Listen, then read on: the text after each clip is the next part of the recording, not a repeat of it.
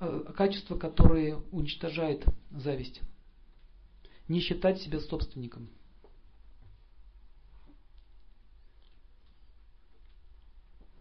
Не считать себя собственником. Второе. Быть свободным от эгоизма. Одинаково относиться э, что в счастье, что в несчастье. То есть быть одинаковым человеком. Не выходить из берегов, как говорится. Быть всегда удовлетворенным тем, что у тебя есть. Вот есть и будь доволен. Постоянно изучать, изучать э, материалы, которые помогают развитию души. Заниматься благочестивой деятельностью. Думать больше о других.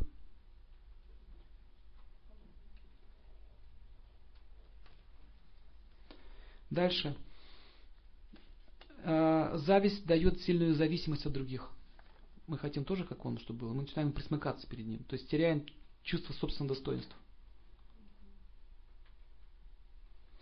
Итак, какие блага получает независтливый человек? Отсутствие зависти ставит автоматически человека на высокую ступень духовного развития. Он имеет право на удачу. Получает удачу то, к чему все стремятся.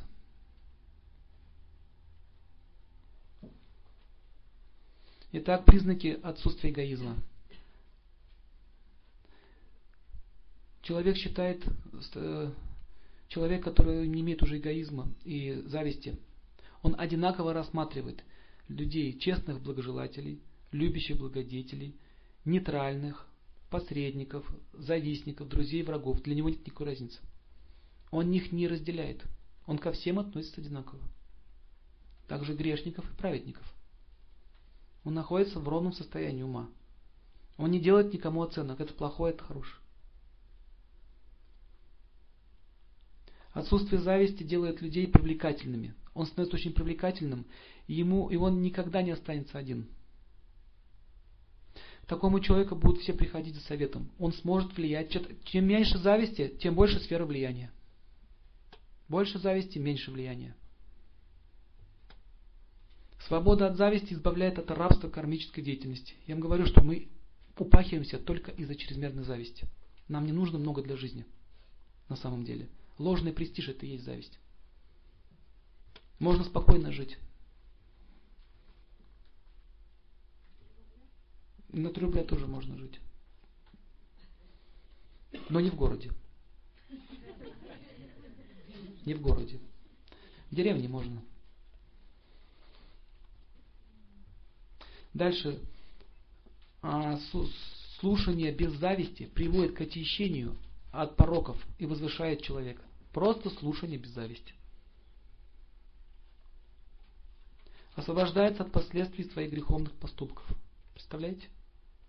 Человек просто слушает. Дальше. Человек, который э, освободился от зависти, достигает высших планетных систем.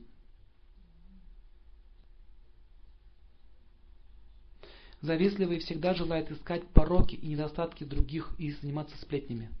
Но независтливый всегда борется со своими недостатками и критикует себя. То есть так ум действует. Либо я критикую кого-то, либо критикую себя. Посередине не бывает.